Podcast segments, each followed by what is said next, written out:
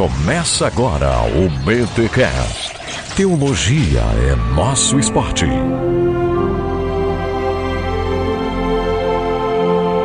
Muito bem, muito bem, muito bem. Começa mais um BTcast de número 226. Eu sou o Rodrigo Bibo e sou um soldadinho de Jesus. Sou um soldadinho. Canta comigo, Rogério. Não cantava essa? Não ando nas trevas. É, não, cara, quando eu, eu cheguei na igreja, cara, já não tinha, já não tava mais na fase dessas músicas e tal, então é uma parte da minha vida que eu, eu não tive, cara. Eu, eu sou assim hoje por causa de não ter cantado música na igreja quando criança. Olha aí, a minha filha ouve três palavrinhas e tem essa musiquinha do Soldadinho de Jesus e tem tudo a ver com o tema de hoje. Eu sou Rogério Moreira Júnior e o cristianismo pode ser puro e simples, mas isso não quer dizer que ele não vai ter lá suas profundidades. Olha aí, minha gente! Mais um BTcast, o seu podcast semanal de teologia. E hoje, Rogério, a gente trouxe aí mais uma vez a Gabriele Gregersen, ela que manja de Lewis, e a gente foi bater aquele papo maroto sobre uma das principais obras desse autor tão amado por todos os ramos e áreas do cristianismo. Isso aí, isso aí, é. Pra falar de Lewis, a gente já falou da vida dele lá naquele BTcast do ano passado, né? Uhum.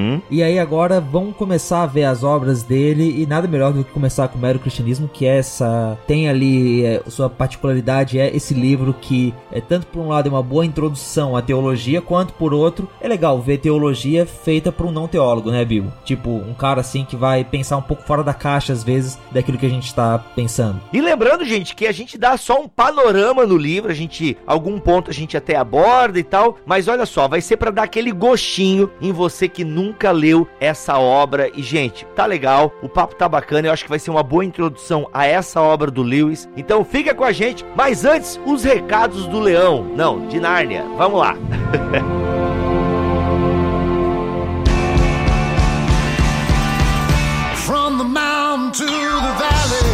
Muito bem, pessoal, nos recados paroquiais dessa semana, deixa eu agradecer a todos vocês que compraram pelo link do Bibotalk na Black Friday que teve da Amazon. Galera comprou livro, a galera comprou eletrônicos, a galera comprou PlayStation. Aí, ó, PlayStation, hein? Tem gente que tá feliz da vida esperando o PlayStation chegar para dar aquela jogada. Gente, muito obrigado a todos vocês que entenderam. Eu fico bem feliz mesmo porque a galera vem me procurar, Bibo, como é que é que faz para comprar no teu link e não sei o que. E a galera aí eu ensino e gente, muito obrigado por essa preocupação. Afinal, é uma maneira de você também ajudar o ministério Bibotalk. E como eu tenho dito sempre, porque é verdade, as comissões da Amazon têm se tornado aí uma nova mantenedora do ministério Bibotalk. Então, muito obrigado a você que diretamente, não é nem indiretamente, mas diretamente tem se tornado um mantenedor do Bibotalk ao comprar pela Amazon em nosso link. Se você ainda não sabe do que eu estou falando, sempre que você for comprar alguma coisa em amazon.com.br, entre pelo banner que está aqui em bibotalk.com ou acesse bibotalk.com barra Amazon, navegue e compre à vontade. Gente, muito obrigado, muito obrigado mesmo a vocês que entendem, né? Porque na Black Friday mesmo, as redes sociais minha, pessoal, a do próprio Bibotalk, o nosso Twitter, Instagram, era só promoção de livro. Então assim, olha, é o primeiro ano que não tem ninguém reclamando, tipo, é porque não, o pessoal entendeu. Tem gente que talvez não goste, porque fica aquela coisa muito livre, não sei o quê, mas entende, sabe que a gente precisa divulgar e galera, tem que divulgar porque a galera fica sabendo das promoções. Então, o nosso muito obrigado a todos vocês que compraram pelo link do Bibotalk. Gente, valeu mesmo e lembrando você que comprou, dá ainda tempo, né? Dá tempo de você se cadastrar. Eu vou esperar até quarta-feira, ou seja, até dia 29, tá bom? Você que comprou pelo link do Bibotalk, vou esperar até dia 29, ou seja, hoje é dia 28, vou esperar até dia 29, tá? Para você se cadastrar e concorrer a uma Bíblia de estudo da Reforma. Você que comprou pelo link do Bibotalk, preencha o formulário que está aqui acompanhando este BTcast que eu vou estar sorteando a todos vocês que compraram pelo link do Bibotalk uma Bíblia de estudo da Reforma e eu vou anunciar o vencedor vencedor amanhã. Vou mandar um e-mail para a pessoa que ganhar. Tá bom, gente? Muito é uma maneira de nós agradecermos a todos vocês que compraram pelo nosso link, tá bom?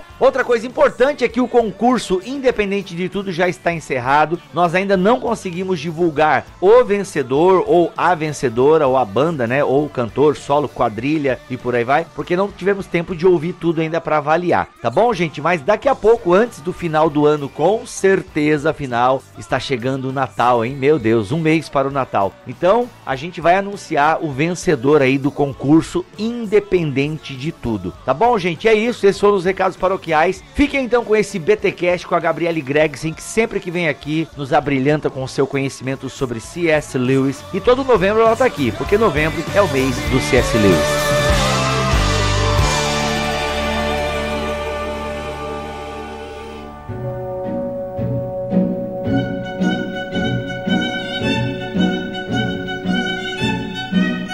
Muito bem, pessoal, e no mês do C.S. Lewis, a gente traz aqui mais uma vez Gabriele Gregerson. E olha, se tem alguém que entende de C.S. Lewis, trabalha com as obras do autor, ajuda a divulgar todo o conteúdo que o C.S. Lewis deixou para nós, essa mulher é a Gabriele Gregerson. Seja mais uma vez bem-vinda aqui ao BTcast, querida. É um prazer para mim estar aqui novamente. Saudade.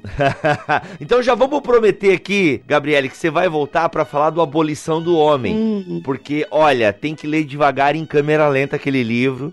A gente tá acostumado com o Lewis aí, do As Crônicas de Nárnia, a Cristianismo Puro e Simples. E aí vem a Abolição do Homem, dá uma travada na Kombi. Então, o próxima vez que você voltar aqui, a gente fala do teu xodó. Ok, combinado. Beleza? E olha só, a gente trouxe aqui, conforme a gente tinha prometido ano passado, que o livro Cristianismo Puro e Simples, ele merecia um BTcast à parte. A gente já fez então, para você que não tá sabendo, tá chegou agora aqui no Bibotal e tal, nós já temos um podcast é, biográfico, mais ou menos assim, do Lewis. Então a gente já trouxe a Gabriele aqui ano passado para fazer uma biografia ah, e um pouquinho da obra do C.S. Lewis. Então tá bem legal. O bate-papo ficou aí bem esclarecedor sobre a vida dele, algumas curiosidades de crônicas de Nárnia e tal. E você pode encontrar o link para esse BTcast aqui na descrição deste novo BTcast que você está ouvindo agora, tá? E hoje a gente vai focar um pouquinho no livro Cristianismo Puro e Simples.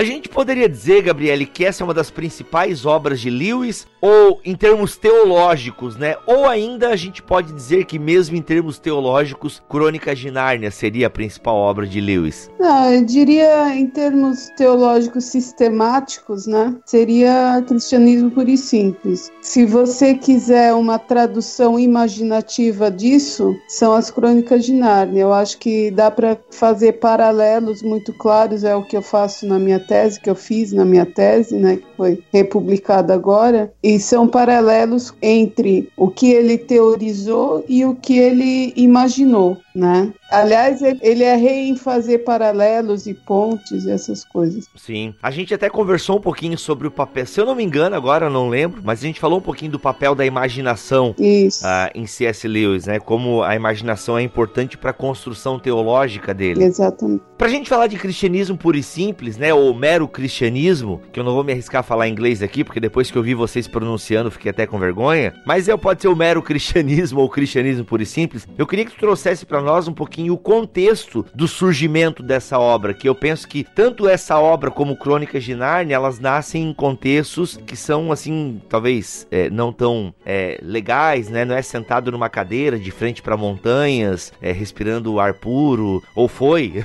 vai que ele escreveu nesse ambiente, mas o contexto é, que ele se referia é outro, né? Mas fala um pouquinho do surgimento para nós dessa obra Cristianismo Puro e Simples. É, o contexto é, é a Segunda Guerra, né? O final da Segunda Guerra, é, início da época da crise, da fome, da escassez na Europa, né? Na Inglaterra e é aquele a primeira cena do Leão a Feiticeira é, mostra bem quando mostram os aviões e eles tendo que se refugiar dentro de porões e bunkers. Os bunkers. É, exatamente. Uhum. Então, é, o contexto é da guerra. Ele é, recebeu crianças na casa dele na época da guerra, né? Que foram evacuadas das, dos grandes centros. Caramba! Ele é o, ele é, ele é o Digory, então, ali do, da Crônica de Nárnia. É, exatamente. ele, ele recebeu essas crianças e foram elas que inspiraram ele para as crônicas. Então, é, ele escreve o cristianismo puro e simples no contexto das crônicas, não é por acaso que eu fiz paralelos, né? Então, ele estava escrevendo a viagem do peregrino da Alvorada quando escreveu o cristianismo puro e simples, em 1952. Então, é, esse contexto é muito importante. Um ano depois de Príncipe Caspian, é, dois anos depois de O Leão, a Guarda-Roupa. Então, está bem contextualizado e ele foi convidado na época, talvez por causa das crônicas, não sei, que já estavam fazendo sucesso, as primeiras, né, a falar sobre o cristianismo numa época que estava carente de, de esperança, né, as pessoas todas meio desesperadas, sem perspectiva de vida, com a vida destruída, os pertences perdidos, casas destruídas, é, fome, é, desemprego, enfim, tava aquela situação desesperadora, né? E muitos cristãos se desviando da fé, porque afinal que Deus é esse que permite tanta miséria, tanto desespero, a perspectiva da morte, muitas vezes há, há reações diferentes para a perspectiva da morte, né? Há, há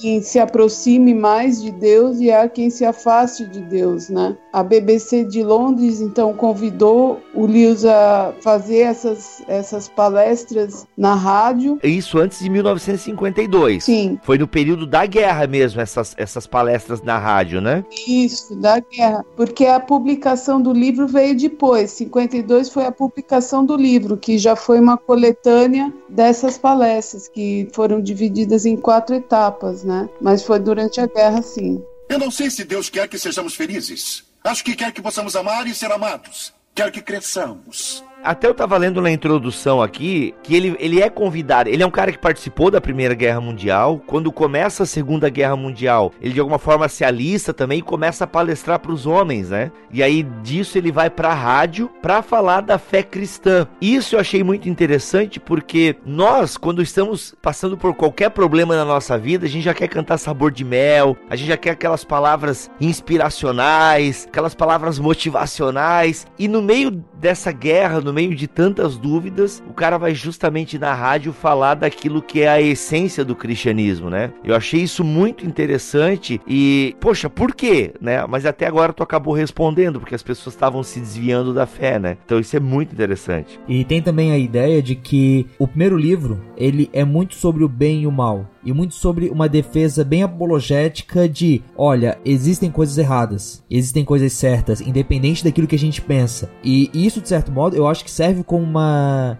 acaba servindo ali para motivar os soldados, para motivar a Inglaterra a a gente tem que lutar contra o nazismo, tem que lutar contra o outro lado. Existe algo de mal ali que a gente não pode ignorar. A gente não pode sair dizendo, olha, eles estão certos também do jeito deles. É só uma luta política. O Lewis trazia a luta da Segunda Guerra Mundial para uma luta moral entre o bem lutando e vencendo o mal. E isso a gente falando antes de ser divulgado, por exemplo, as atrocidades contra os judeus. Então ele não falava isso num contexto de, olha, tá tendo campo de concentração. Mesmo sem essa informação, ele já se posicionava: olha, nós estamos lutando contra o mal que a Alemanha nazista representa, que o Hitler representa. E é isso que eu ia falar, quer dizer, ele é convidado a dar esperança, mas ele não, não fala disso de uma forma maniqueísta, de uma forma marqueteira ou apologética no mau sentido, apologética no sentido de proselitismo. Não. Ele diz: olha, o cristianismo tem uma notícia boa e uma ruim. A boa é que todo mundo sabe o bem e o mal.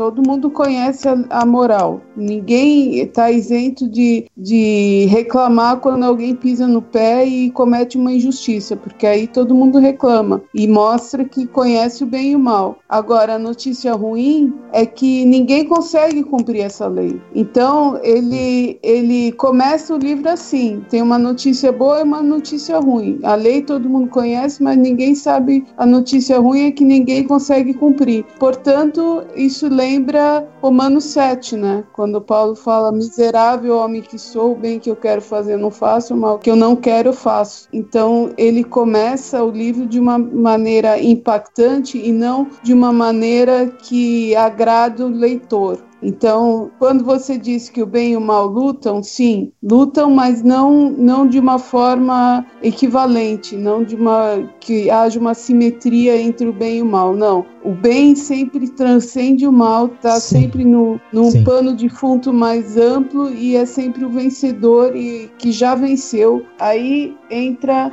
já uma passagem que ele diz que esse mundo é um território ocupado pelo inimigo, né? Sim. E que, que Deus veio como o, o rei de direito de um rei que usurpou o trono, um, um governante que não está de forma justa ocupando o trono, né? Sim. E que nós somos convidados à, à insurreição, à resistência, à revolução. Exatamente, ele vai usar da, da Segunda Guerra Mundial como analogia como parábola para poder falar sobre o cristianismo, né? E isso aí é, é fantástico mesmo, ter essa visão de que a gente está em guerra, mas uma guerra espiritual não nos moldes de, né, guerra espiritual, de batalha espiritual, mas esse molde cósmico assim, né? E do bem vencendo, de Deus como o vencedor. O diabo não como alguém do mesmo nível que Deus, mas alguém inferior a ele. Tanto que ele vai comparar o diabo a Miguel, no máximo, mas não a Cristo. Exatamente. Uhum. É, tanto que quando a gente lê as crônicas de Nárnia, o mal já tá ali, né? Uhum. Meu, faz muito tempo que eu li, mas se não me falha a memória, quando o Aslan tá criando, né, a partir da, do canto, o mal já, já tá ali. Acho que vem no portal e a princesa, a princesa, eu não sei o que, Jade, já tá ali, né? Então o, o mal tá presente, né? Agora temos que lidar com isso. Que é a pergunta que, a, que até uma vez a filha de um, de um amigo meu fez: pai, por que, que o Aslan deixa o mal, né? Por que, que ele deixa o mal aqui, ela fazer esse mal? Por que, que deixou o inverno tanto tempo, né? Esses questionamentos bem, bem básicos, né?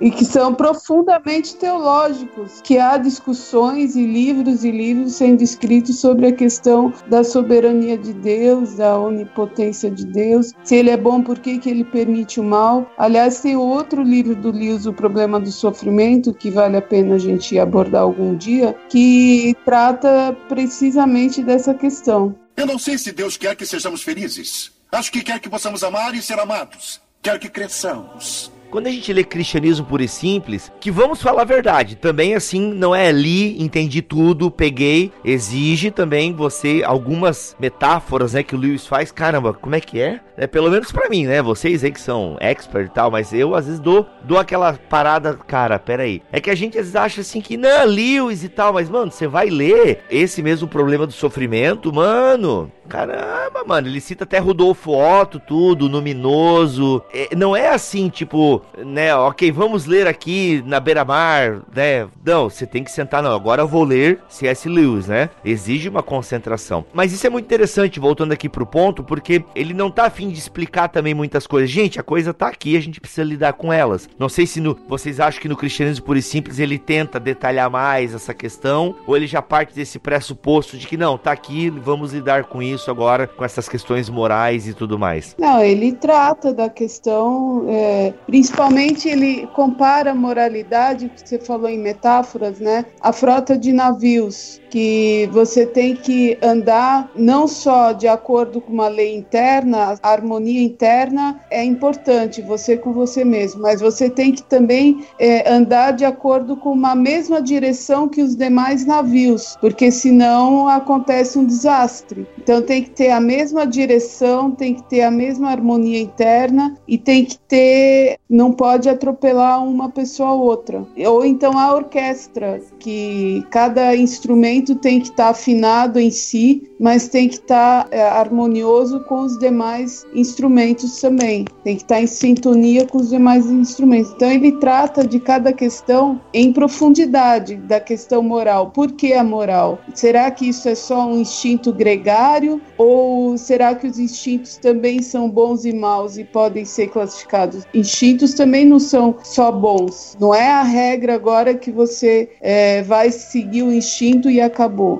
Existem instintos maus também. Então ele mostra os paradoxos da moralidade. Vou citar um trecho aqui que eu acho que é muito engraçado até, né? Ele diz: só uma pessoa má precisa do arrependimento, mas só uma pessoa boa consegue arrepender-se perfeitamente. Quanto pior você é, mais precisa de arrependimento e menos é capaz de arrepender-se. A única pessoa capaz de arrepender-se perfeitamente seria uma pessoa perfeita e não precisaria fazê-lo em absoluto. Então ele usa toda hora desses paradoxos do, da existência. É, o cristianismo é fácil ou difícil? É fácil e difícil, né? É, a pessoa precisa de arrependimento? Precisa, mas quanto pior ela é, mais ela precisa de arrependimento. E quanto melhor ela é, menos precisa e mais vai querer o arrependimento. Então são jogos que ele faz usando metáforas, usando contrastes que vão aprofundando a nossa compreensão compreensão do que seja a moralidade. Eu não sei se Deus quer que sejamos felizes. Acho que quer que possamos amar e ser amados. Quer que cresçamos. Então, uma coisa que eu percebo e que me chama atenção ali no primeiro livro, principalmente na primeira parte do, do mero cristianismo, é que ele vai construir um argumento para provar que Deus existe baseado na moral. Se a gente vê que tem coisas boas e uh, se essas coisas boas é, todo mundo concorda que elas são boas e que tem coisas boas e que tem coisas ruins, logo tem que ter alguém que regulou isso e esse alguém é Deus, então existe Deus. Ele vai construir esse argumento ali que é um argumento que remete lá aos argumentos clássicos uh, da apologética. Eu queria ver a opinião de vocês porque eu acho que ele não funciona tão bem hoje na sociedade pós-moderna relativista onde não existe nenhum absoluto. Como é que vocês veem isso? Sim, porque nós vivemos uma época relativista, né? A verdade isso. em si ela não existe mais, só existem as verdades. Então, por isso que o Abolição do Homem é tão importante ler em seguida, porque ele vai falar da, da necessidade dos absolutos. Aí eu lembro de uma frase que funcionava na época do Dostoiévski também, que é famosa, que ele disse: se Deus não existe, tudo é permitido, né? Então, mas essa conclusão lógica, hoje nós temos dificuldade de, de extrair, porque nós questionamos todos os valores absolutos, toda a verdade. Então, Deus não é mais absoluto, Deus é relativo. Então, a gente não conclui da inexistência de Deus a inexistência da moral. A gente não, não associa mais a moral a Deus. Né? É verdade o que você está dizendo. Esse é um problema sério e que talvez dificulte a, a compreensão de algumas pessoas das obras do, do Lewis, que partiu de um outro, de uma outra cosmovisão, de uma outra época que ainda tinha, pelo menos no seu horizonte, ainda tinha valores absolutos. Pois é, gente, mas aí, beleza, o argumento dele talvez então não tenha peso hoje por conta do, do mundo que a gente vive. Ok, já não é mais o mesmo mundo do Lewis ou do Lewis. Mas quer dizer que o argumento dele, ele tá errado no argumento dele? Vocês entendem que, ok, eu não posso usar hoje porque talvez não faz mais sentido para as pessoas. Mas a gente acredita nessa questão, né, do, do, absoluto e tal. Vocês acham que o argumento ele é fraco e, e errado? Ou é só um argumento fraco, mas não errado? Não, é, quando você diz que ele não é atual, ele é atualíssimo, porque eu vou usar uma metáfora.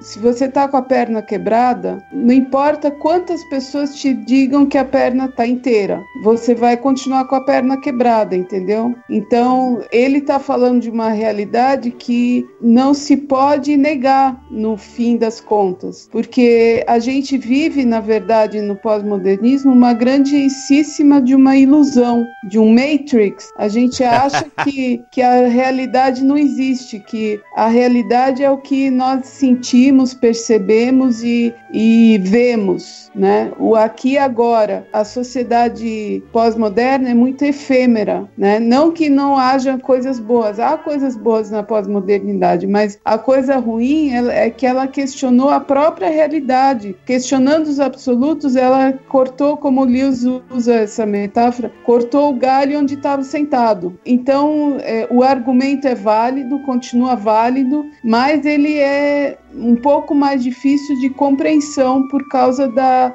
da do entorpecimento do, dos nossos sentidos devido a, a, essa, essa mania de achar que tudo é relativo. É, ele é um argumento bom, mas não cola. O pressuposto do relativista impede que ele aceite o argumento com a força que ele tem. Porque eu vejo chegando perto de um, de um relativista e dizendo: todo mundo concorda que tem coisas boas e nem coisas ruins. E ele vai dizer: não é bem assim. Na entrevista com a Brawler que a gente fez no Fora do Éden faz umas semanas atrás, ela comentou, por exemplo, sobre certos grupos dentro do relativismo, dentro do pensamento pós-moderno, que estão aceitando a mutilação genital em países muçulmanos porque faz parte da cultura deles. E isso vai completamente contra aquilo que o Lewis coloca de que, poxa, todo mundo ia concordar que uma coisa assim é errada e que a gente deveria lutar contra isso. Exatamente. Não é tão preto no branco, então, né? É, então. Mas eu acho que, por mais que a pessoa esteja entorpecida, esteja influenciada por esse pensamento relativista, ela, ao ler, o, o Lewis tem um, uma arte, um, um estilo de escrita que impacta.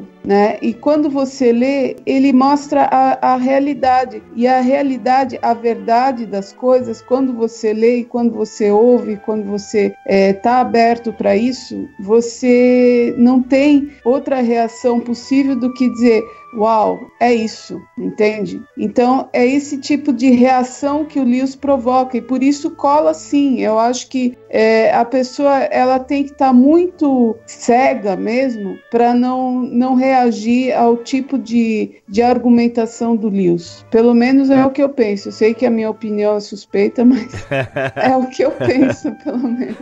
ah, é. Você pode entender um pouco mais a paixão da, da Gabriele por Lewis naquele BTcast que eu falei para vocês que a gente gravou ano passado. Aí você vai ver toda a experiência uh, uh, da vida dela, como ela, ela chegou e por que ela é suspeita para falar de C.S. Lewis.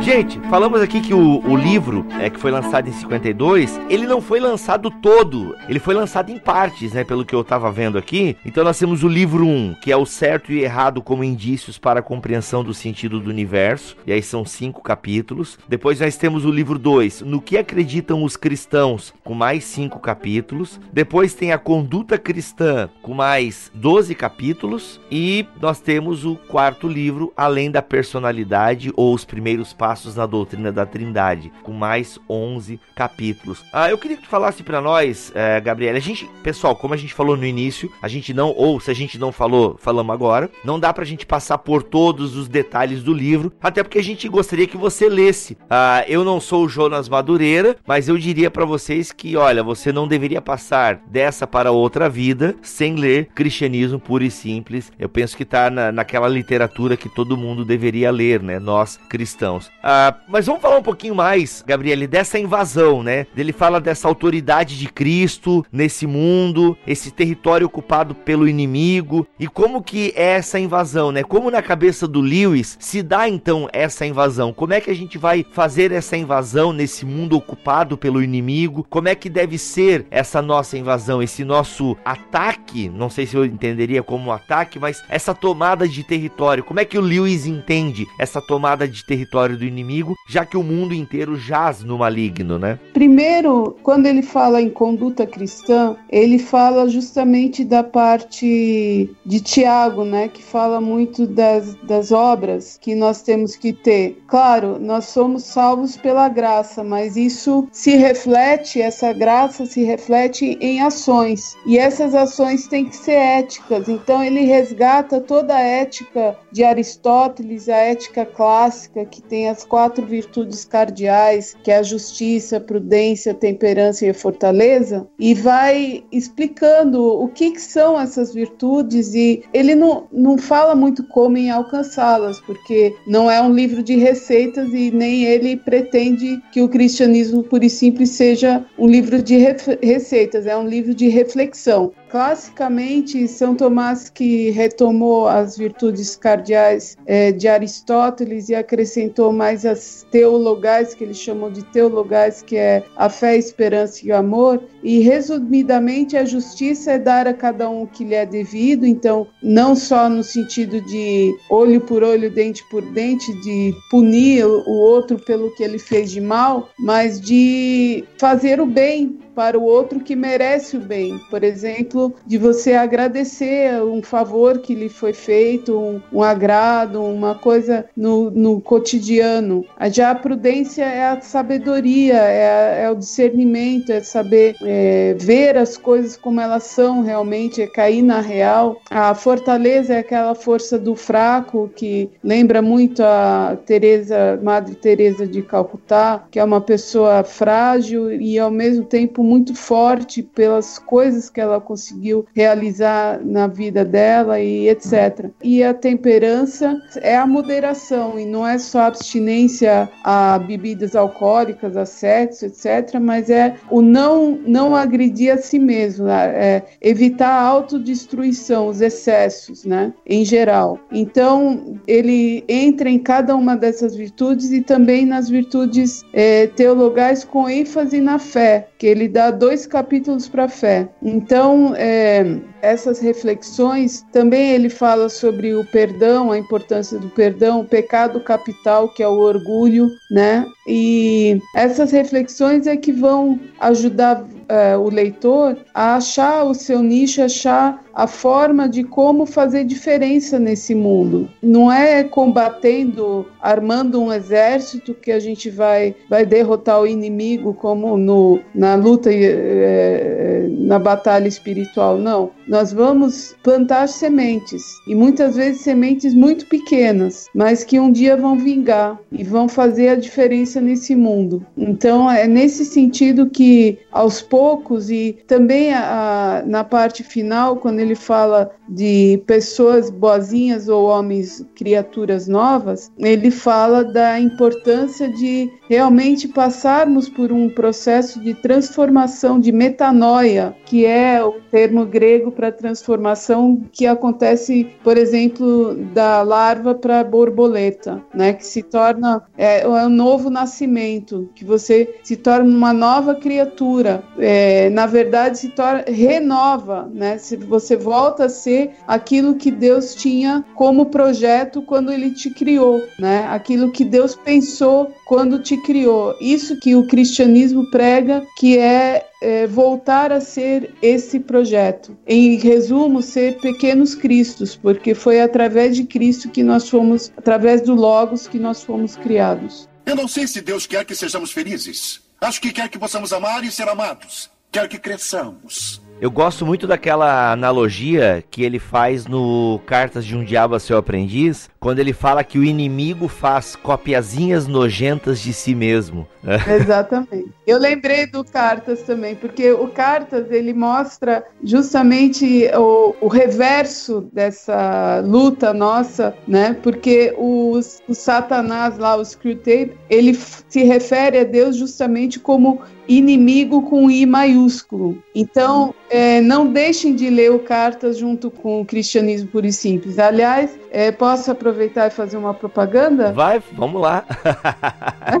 não, é que a Thomas Nelson, eu fiz é, três traduções dos cinco lançamentos que a Thomas Nelson fez, é, valorizando realmente a obra do Lewis, que estava bem apagada em outras editoras e com uma capa maravilhosa em alto relevo com detalhes e, e folhas é, coloridas, enfim. Estão fazendo uma campanha imensa pelo Brasil. Eu estou palestrando, dando entrevistas à torta e à direito. O Bibo Talk entrou nessa, Olha né? aí. mas já estava programado.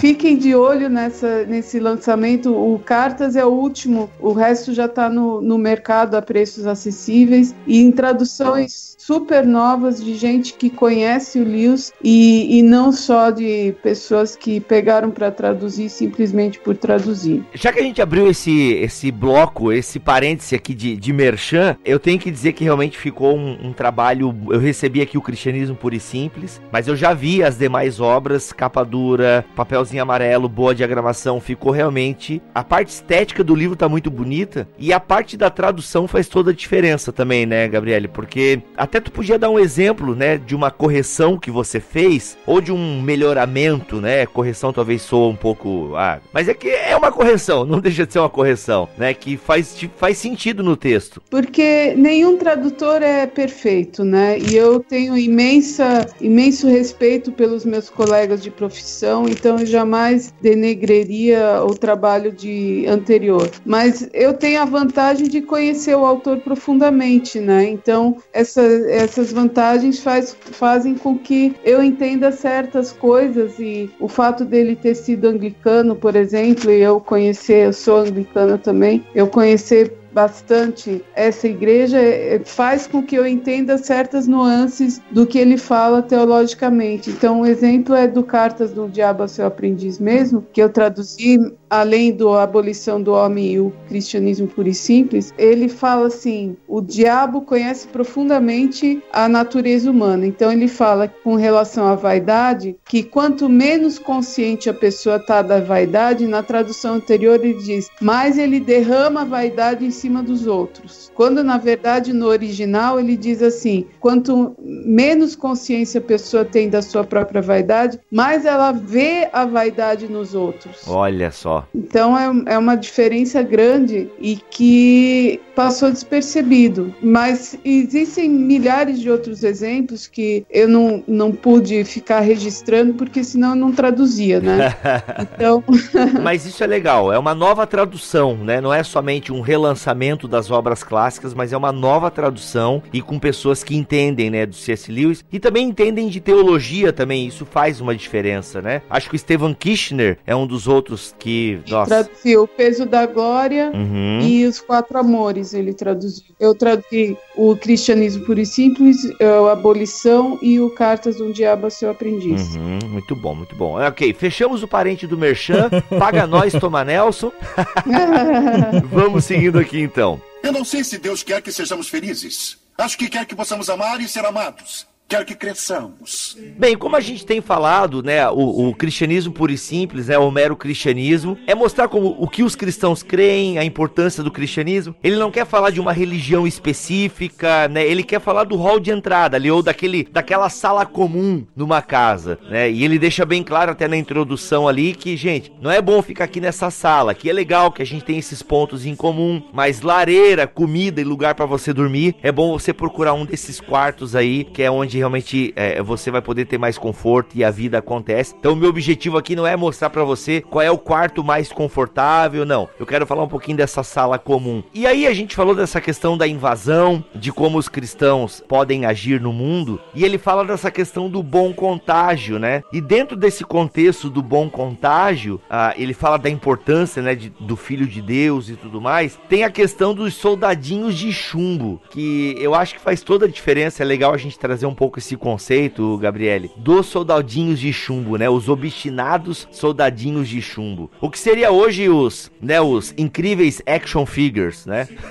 Já que a gente não coleciona mais soldadinho de chumbo, mas sim action figures, né? Figuras de ação e ou, como diz a minha mãe, os teus bonequinhos. Hum, exatamente. Então, todo mundo já teve. Toy Story é um, é um filme que mexe com esse imaginário comum de que os brinquedos adquirem vida, né? E tem também a história do Pinóquio, que mostra mais ou menos essa imagem que o Lewis está propondo, que é um boneco que adquire vida, que se torna cada vez mais humano quanto mais segue o caminho correto e cada vez mais é, e volta a ser madeira quanto mais se, se corrompe, né? Então, é, no caso, nós somos obstinados porque nós queremos atrapalhar a ação de Deus de nos tornar seres humanos, né? Nós queremos impedir que Deus tire o chumbo, de, que Deus nos descongele do nosso estado sólido, do nosso estado duro. Então, ele diz que é, o processo de conversão é esse de que Deus nos dá um coração de verdade, uma vida que se antes era uma vida vegetativa, agora a vida é de verdade, é o novo nascimento. Então ele usa também a metá é, o processo de se tornar cada vez mais o que nós já somos por criação, pela obra da criação nós somos seres perfeitos e, e é esse processo de transformar de boneco de chumbo em pessoa de verdade é nos voltarmos a ser o que nós realmente somos de verdade, né? E aí ele usa também a ideia da, da imitação, que às vezes a gente não quer que Deus interfira e nos torne gente de verdade como nós realmente somos. Então, a estratégia que nós temos que tomar é de fazer de conta que nós já somos essa pessoa que nós somos de verdade. Olha que paradoxo, né? Então, ele usa a, tanto a, o conto de fada da Bela e da Fera, né, em que a fera se transforma num príncipe por causa da influência positiva da moça, e um mito de um rei que ele era tão feio que ele decidiu usar uma máscara. E só que com o tempo ele decide, não, agora eu quero encarar os meus súditos é, de frente, né? Eles agora eles já, já me conhecem, agora eles talvez consigam suportar a minha feiura. E qual não é a surpresa dele que quando ele tira a máscara, o rosto dele havia se amoldado à máscara. Então ele ele ficou igual à máscara no final. Eita. Uhum. É, então é que é o bom contágio que ele trabalha, né? A ideia de que você pode fazendo de conta que é bom, você acaba sendo bom de verdade. Fazendo de conta que ama o seu inimigo, você acaba amando ele de verdade. E ele fala de Jesus também como esse, né, como o verdadeiro homem, né? Eu acho muito bacana quando ele fala na página 233 dessa ideia de que Jesus,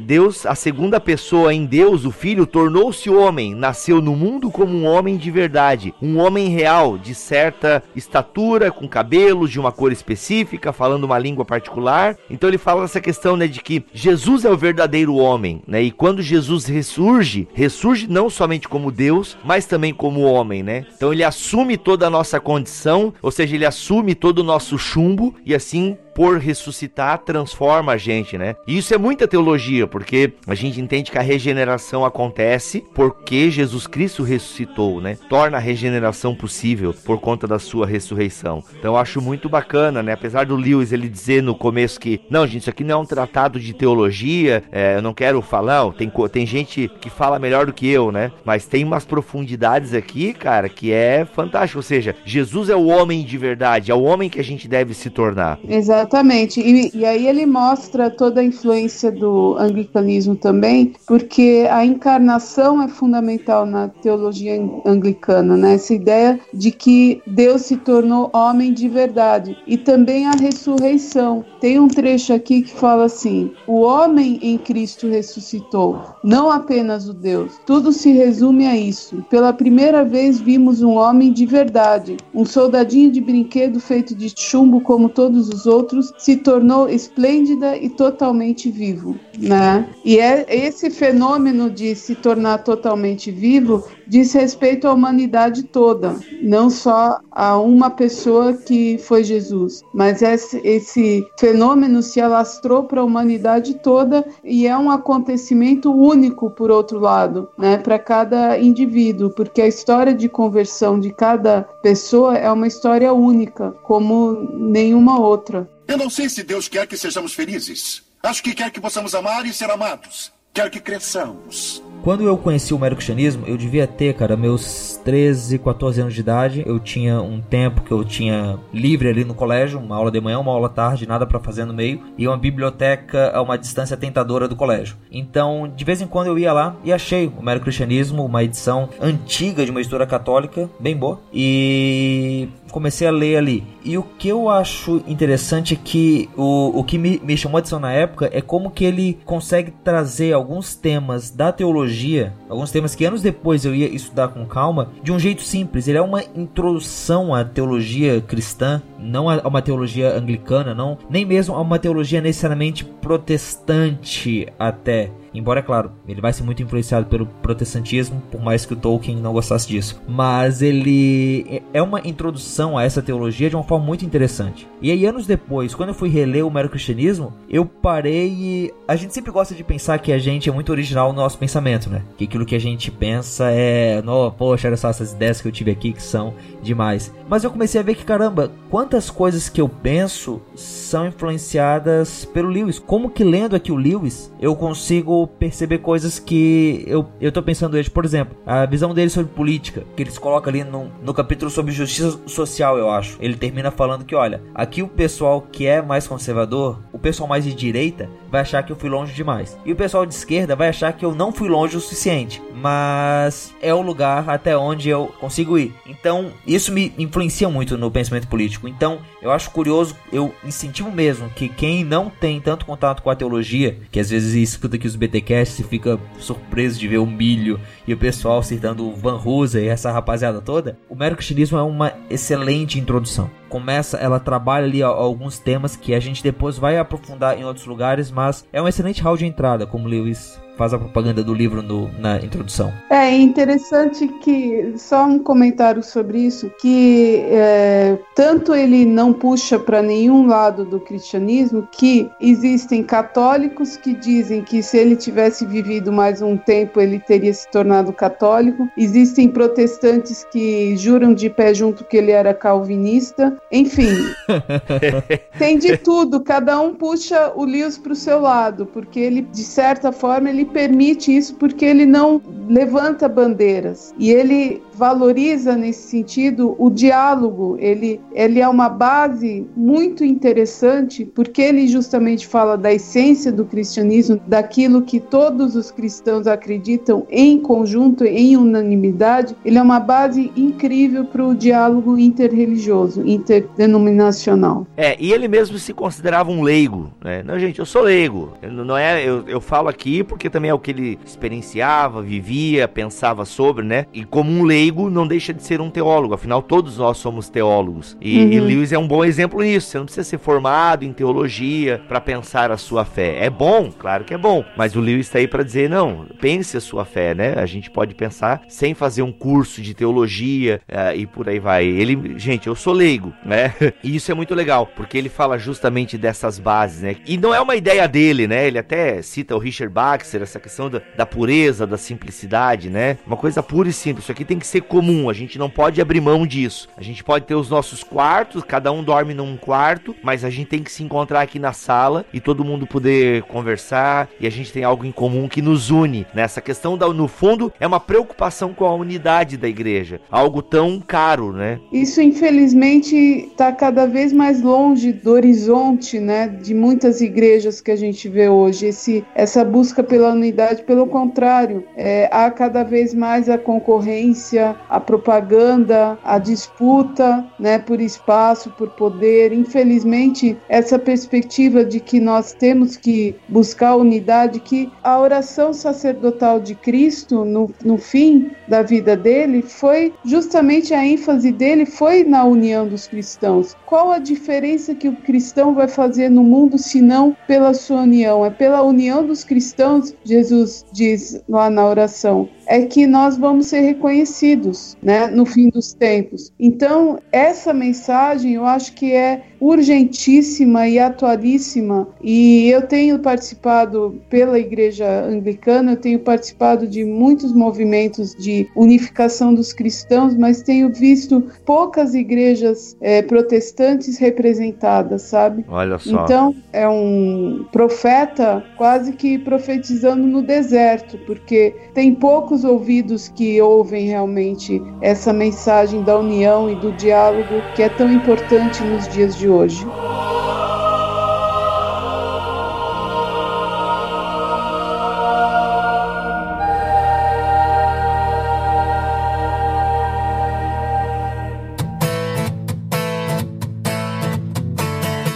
Tá aí então, gente uma pequena introdução a esse livraço do cristianismo puro e simples do C.S. Lewis. Ah, repito, gente, bem, já ficou claro que o livro é bom, tem muito conteúdo. A gente literalmente fez um meu, não foi nem um panorama, porque a gente não falou dos quatro livros, né? A gente falou um pouquinho do livro 1, um, aí pincelou do livro 2, um pouquinho do livro 4. Tem muito conteúdo, gente, não é um livro grande, tá? Então assim, é 276 páginas aí aproximadamente de conteúdo. Isso porque nessa nova diagramação aqui tem um espaçamento 1,5, então tá gostoso de ler, tá tranquilo. Tá chegando o Natal, enfim, gente. É tão bonito que vale até como presente de amigo secreto. Qual é a cota aí, Rogério? Tu que tá nas empresas aí, qual é a cota de amigo secreto aí? Cinquentão? Como é que tá? Depende da empresa, depende da crise, depende do amigo. É, o cara tá dando um pendrive usado com PDF dentro, né, mano?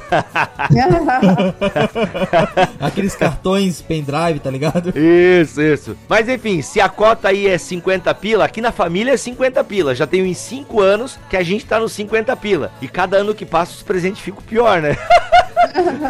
Porque assim 5 anos você comprava uma coisa com 50 pila. Hoje em dia, olha, é aquele panetone, né? Mas enfim, dá para comprar um livro também aí, gente, tá bem bonito. Fica aí a dica para você, realmente tá uma obra muito legal para você ler. E repito, Cristianismo Puro e Simples dá para ler de boas, sem grandes traumas uh, mentais, tá? Então, quer uma boa introdução ao Lewis? Vai pro Cristianismo Puro e Simples então. Gabriele, obrigado pela tua presença aqui em mais um BTcast. A gente volta volta então, é, todo novembro, então vamos bater carteirinha aqui. Todo novembro tem Gabriele aqui para falar de uma obra do Lewis. Beleza, topo.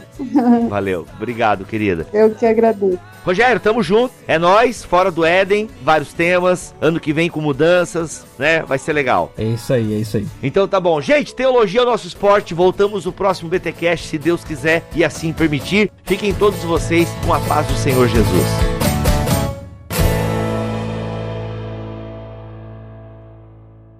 Este podcast foi editado por Mac Bibotalk Produções.